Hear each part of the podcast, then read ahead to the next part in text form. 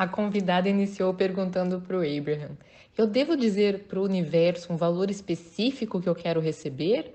Ou eu devo deixar livre para o universo decidir? Eu não pedi um valor específico, mas eu tenho que pagar minhas contas e colocar comida na mesa e ainda tenho um aluguel para pagar.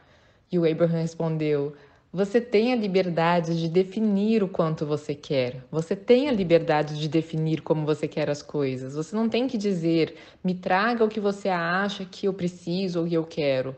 Mas o que queremos dizer para você, de um jeito que vocês consigam ouvir, é que você já tem feito isso.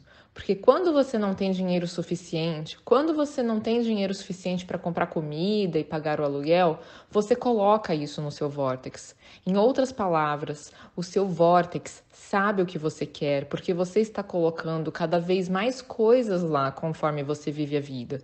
Você não precisa a cada momento pegar a sua longa lista do que você está pedindo do universo e ficar repetindo. Já está tudo cuidadosamente organizado. Tudo já está sendo cuidado e cada pedacinho do que você quer está lá para você. E é isso que queremos elicitar dentro de vocês: a confiança nessas coisas, a confiança de que a sua vida fez com que você pedisse especificamente e que o seu vórtex está cheio dessas coisas específicas e que essas coisas estão a caminho com a velocidade que você está determinando sendo que o único fator para determinar essa velocidade é a sua resistência.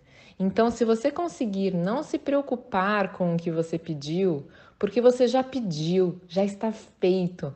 Em comparação, é como quando você sabe que segunda é o dia que o lixeiro passa e alguém da família está incumbido de tirar o lixo. Você não precisa ficar pedindo, já é algo certo.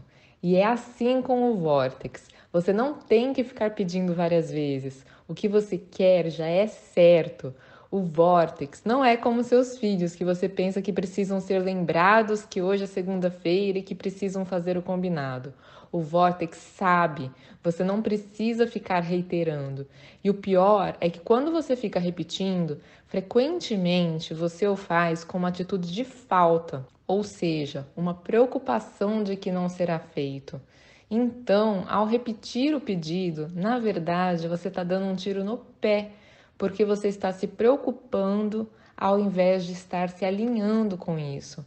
Então, se pudermos te convencer de que tudo o que você quer e cada pequeno detalhe de tudo isso está no vórtex e que o universo está cuidando e que o seu único trabalho é relaxar e permitir que aconteça, se você conseguir colocar a sua atenção não dividida na criação dessa obra de arte que é tão agradável, por isso é tão satisfatório para nós quando encontramos com artistas que também são empresários, porque se conseguimos convencê-los de que o mesmo alinhamento que é necessário para eles criarem a sua obra de arte é o que é necessário para eles criarem a obra de arte que é o seu negócio, porque todos sabem que não dá para você estar em um mau humor horroroso e criar algo maravilhoso, seja uma música, um desenho, o que for. Você simplesmente não consegue. Os atletas também sabem disso. Eles precisam estar no flow para ter aquele ápice do desempenho deles.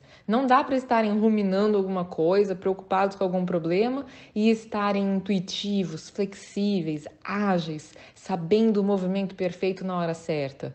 E o seu negócio é simplesmente outra criação, não está separado. Exige as mesmas coisas para essa obra de arte que é o seu negócio vir à tona.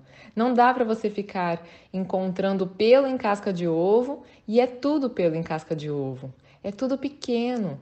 Você não pode ficar se emperrando por coisas pequenas que não são importantes. E nada disso é importante. Apenas deixe que a única coisa que importa seja a sua alegria. Vamos dar outro exemplo. Uma pessoa escreveu um livro e agora ela não sabe o que fazer para conseguir publicá-lo. Ela já mandou para várias editoras, mas continua recebendo um não. E nós dizemos: escreva outro livro. E a pessoa diz: Por que eu escreveria outro livro? Eu já tenho um livro. E nós dizemos: Porque quando você escreve o livro, você tem que estar em sintonia com toda essa energia pura para que o livro flua através de você. E quando você está em sintonia, o livro que você já escreveu irá encontrar o seu lugar.